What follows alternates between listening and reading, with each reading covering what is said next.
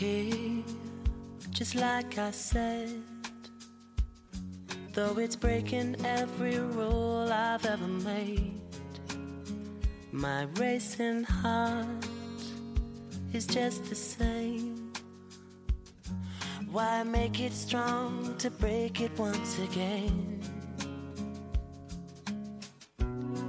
And I'd love to say I do give everything to you, but I can never now be true. So I say, think I better leave right now before I fall any deeper. I think I better leave right now, feeling weaker and weaker. Somebody better show me how before I fall any deeper. I think I better leave right now. I'm here, so please explain why you're opening up a healing wound again. I'm a little more careful, perhaps it shows. But if I lose the highs, at least I'm spared the lows. And I would trample in your arms. What could be the harm feel my spirit calm? So I say, I think I better leave right now before I fall any deeper.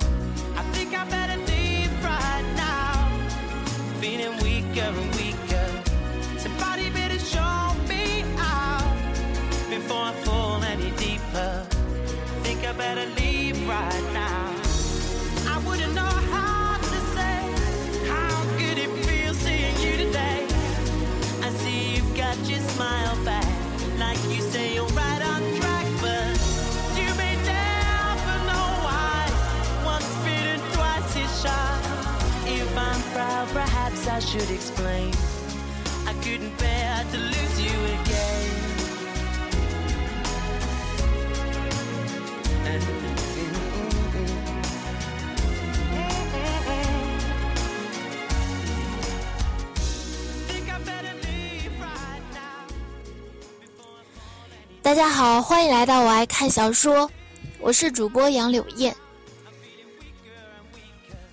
误入官场第二章，借酒消愁。半个月月的时间，让朱代东渐渐地适应了学校简单而有序的生活。因为他是省师范大学毕业，一来学校就安排他当了班主任，同时还兼着初一另外两个班的语文。白天他很忙碌，一天至少有五节课，还要带一个班，也只有等到放学后，他才有自由自由支配的时候。但是朱代东却非常不习惯空闲，只要因为只要一闲下来，脑子里就有一个身影挥之不去，可让他全身心投入工作也不可能，他没有激情，一个连激情都没有了的年轻人。怎么能积极向往工作呢？因此，他不管什么事情，完成即可，从不多干一点儿。每天上课也没有精神，完全就是完成任务似的。对于学生也是放任自流。虽然校长刘涛几次对他提及此事，可是每次朱代东只是当面应承，背地里还是该怎么样就怎么样。这引得学校其他的老师对他颇有微词，特别是那几天与他一起分配来的中师生，更是幸灾乐祸。谁让朱代东是省师范大学毕业，而他们只是中师生呢？这样的生活对他而言充满着摇摆、失落、伤感。他觉得自己只是个局外人，是一滴油。怎么也融入不进树木里这碗水中。这段时间，朱代东有机会就独自喝点酒。他在学校也没什么朋友，如果一定要说有个朋友的话，班上的英语课代表胡丽华也许能算半个。胡丽华是学校唯一的代课老师，未婚，但有对象，听说是部队的军官。他长得弯眉细眼。唇红齿白，乌黑的发髻斜堆脑后，很是惹眼。同时，还有一对挺拔的双峰，让人不由自主的就将目光投向那里。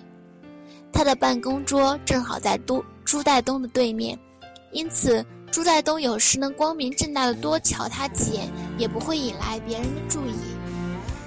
在朱代东没来报道之前，班上的事就由他代理，而现在他也担任了班上的英语老师，两人经常会因为班上的事而讨论几句，这让朱在东的心情能因此而好些。但是喝酒这样的事，朱在东再孤独也不会去找他。至于学校的其他老师，朱在东就更加不会去找。刚来树木林的时候，学校还特意为新来的老师举行过欢迎宴会。所谓的宴会，就是全校师生在小食小食堂吃顿饭，一个豆腐炖肉，一个香干炒肉，一个红烧豆腐，一个麻婆豆腐，一个家常豆腐，再配四个凉菜，这简直就是一场豆腐宴。可这已经算是学校的最高招待规格了。今年分配到树木里中学，一共有五名教师，三男两女。除了朱代东是大学生外，其余是四人都是中师生。当时校长刘涛将朱代东独自隆重介绍了一番，什么大学高材生啊，满腹经纶啊，他恨不得将所有赞誉之词都全部送给朱代东。这可是刘涛点名要来的大学生。夸朱代东就是夸他自己有眼光、有魄力。朱代东长这么大，哪被别人这么当面夸过啊？越发别扭。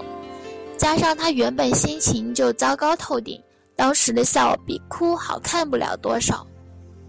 但就是这样，还是让朱代东树了敌。至少那四名中师生当时就满是不屑和敌意，尤其是同宿舍的那两位。恨不得将朱代东生吃了。原本五人的关系尚可，但出了这么一档子事后，四位中师生就抱了团，将朱代东一人孤立起来。而且，朱代东有次还无意中听到他们在谈论自己，语带讥笑：“不就是个文凭吗？未必有多少才学，就是有又怎么样？能教出好学生才是真本事。”接着就是叽叽喳喳的笑声，当时朱代东的脸突然像被炭火烧了一样。原本最应该谈得来的几个新人却有如陌路。朱代东与其他教师的关系还没有能好到无话不谈、畅快喝酒的地步。他买了酒就干脆不拿回学校，一个人在外面喝完才回来。回了宿舍也不顾满身酒气，倒头便睡。朱代东经常喝得酩酊大醉，这让同宿舍的两名中师生对他更是鄙夷，有时更是当着他的面指桑骂槐，比如当面向他请教酒囊饭袋做和解。这样的暗喻跟当面打脸有什么区别？若是按照原来东朱代东的性子，恐怕一场恶战是免不了的。朱代东虽然穷，可是他穷得有骨气，穷的有自尊。自尊，如果连自尊都没有，人活着还有什么意义？可是现在朱代东却忍了下来，甚至他根本就没有要动怒的意思。这样的事已经不值得他去动怒。但是朱代东在上课时却有了明显的改变。按学生样的说法，朱老师现在的课非常生动活泼、通俗易懂，特别是文言文。听他上课就像是听故事似的，特别的有意思。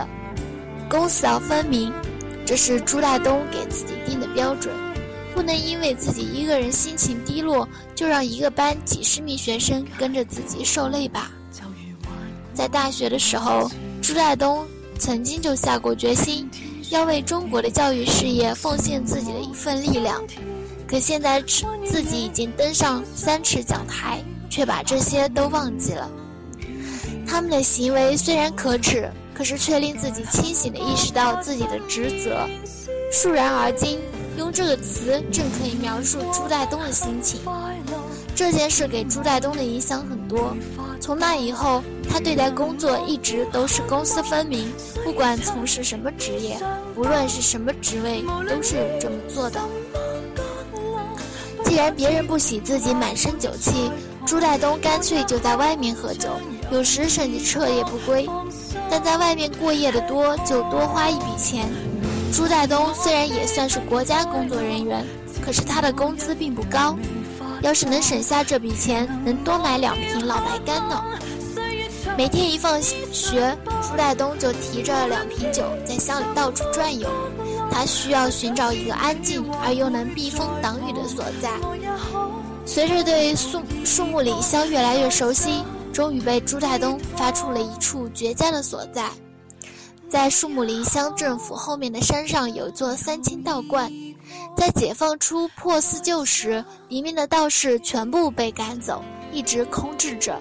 直到最近几年，不知道什么时候，从何处就来了个游方道士。他一到三清观后，见这里无人管理，正好他也不想再四处漂泊，就却之不恭地自封为观主，自号无名道长，堂而皇之地在此常住下来。周围的百姓倒也没有多为难他，甚至在他来了之后，每逢初一、十五或是初十赶集时，偶尔还有人会去上香，给他送些香火钱。除了那几个特定的日子，白天这里都很安静，到了晚上更是一片寂静。朱代东在靠近关门处随便寻了处房间，点燃蜡烛后，发现里面有桌有凳，虽然脏了点。可朱代东对此并无太高的要求，随便打扫一下，一个人就在那里自自斟自饮起来。朱代东也不知道从什么时候起，自己的酒量已经到了一个深不可测的地步。以前也喝酒，但啤酒也就一瓶的量，农家自酿自酿的米酒，最多一杯二两左右。可这段时间也不知道是不是要麻醉了自己的神经，还是要忘记脑后的疼痛，他的酒量开始增加。刚到学校时，他还只能喝半斤老白干，可是现在一斤一瓶的老白干，他一个晚上能喝两瓶。老白干可是五十二度的高度酒，一般人有个半斤的量就可以说是能喝。要是可以喝一斤老白干，在树木林乡这样的地方都能称得上是喝酒高手。可现在朱代东不声不响的却能喝两斤。老白干是树木岭酒厂生产的高粱酒，醇香劲大，当地老百姓也很喜欢。朱代东到了树木岭中学后，也很快喜欢上了这种价格便宜、口感醇厚的白酒。打开一瓶酒。摆上在供销社随便买的卤干香、花生米等，嚼一颗花生米，再喝口老白干，什么人也不去想，什么事也不做，这样的日子真是舒坦啊！也只有在这样的日子段里，朱代东才能忘记一切，尽情的享受。可不曾想，他刚没喝两口，房内就闪进一人，像一阵风，可是比风还快，快如鬼域。吓得朱代东拿起桌上的酒瓶就要反击，这位施主有礼了，不必惊慌。贫道乃是本官官主。进来的那人见朱代东惊慌失措的样子，连忙说道：“他怕说的晚了，朱代东会扑上去跟他拼命。”事实上，朱代东已经有了跟他决斗的打算。三更半夜突然出现在这样的地方，能是什么好人？虽然他没学过武，但是从小在农村长大，也是有一身力气的。刚才跳起来的时候，他已经将桌上的酒瓶抓在手中。要是这道这道人再晚上片刻，朱代东的酒瓶就已经在他头上开了花。你是谁？朱代东强自压下经济，沉声喝问。朱代东惊慌之下，根本就没听清。他刚才说的是什么？贫道乃是本官官主。进来的道人双手合一，朝着朱代东行了一礼。借着屋内的蜡光，朱代朱代东总算看清了来人的模样。长长的头发在头顶盘成一个髻，但中间却是用了一根筷子插起来的。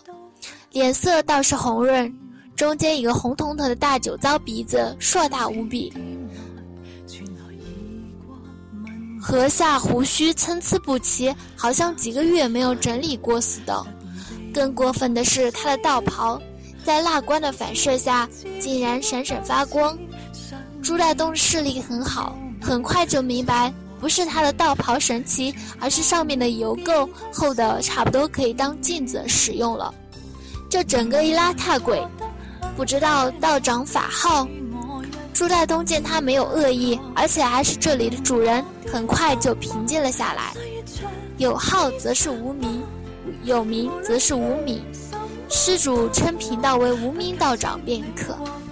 无名道长看来是个自来熟，他自顾自地坐在桌旁，黑乎乎的手抓了几块朱大东带来的卤香干，就放在了嘴中，兀自吃了起来。无名道长。朱大东也不知道他是真叫无名道长，还是揶揄自己。见他没把自己当成外人，也缓缓地坐了下来。不管怎么样，能有个人陪着自己喝酒，总比独自喝闷酒强。施主，贫道可是闻着你的酒香而来，不知可否赐酒一杯？无名道长笑嘻嘻地说道：“他虽是道士，却没有修道人那么多的清规。”属于酒肉穿肠过，真人心中留了那类。这酒是本乡产的老白干，哪有什么酒香？朱大东笑了笑，他这次来只是想喝点闷酒，在供销社买了两瓶老白干和一包卤卤香干、花生米之外，也没有杯子，当下就将手中的酒瓶放到了无名道长的身前。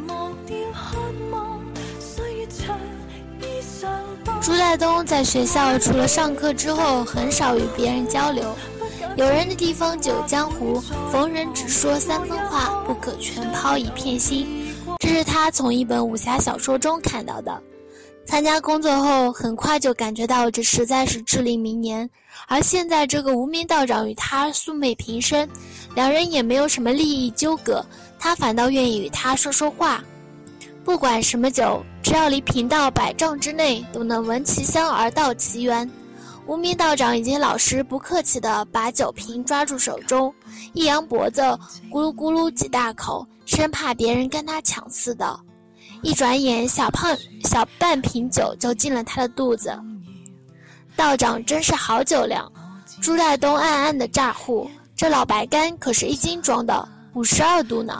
他这一口恐怕就得有三两，这无名道长可称得上是海量。这算算什么？要是年轻十岁，这大半瓶酒我一口就能干了。无名道长打了个酒嗝，又抓了块卤香干放在嘴中大嚼。刚才在无名道长没来之前，朱大东已经喝了一会儿，现在酒瓶中应该还有八两左右。五十二度的酒，一口就喝下八两。这已经不是海量了，简直就是酒仙。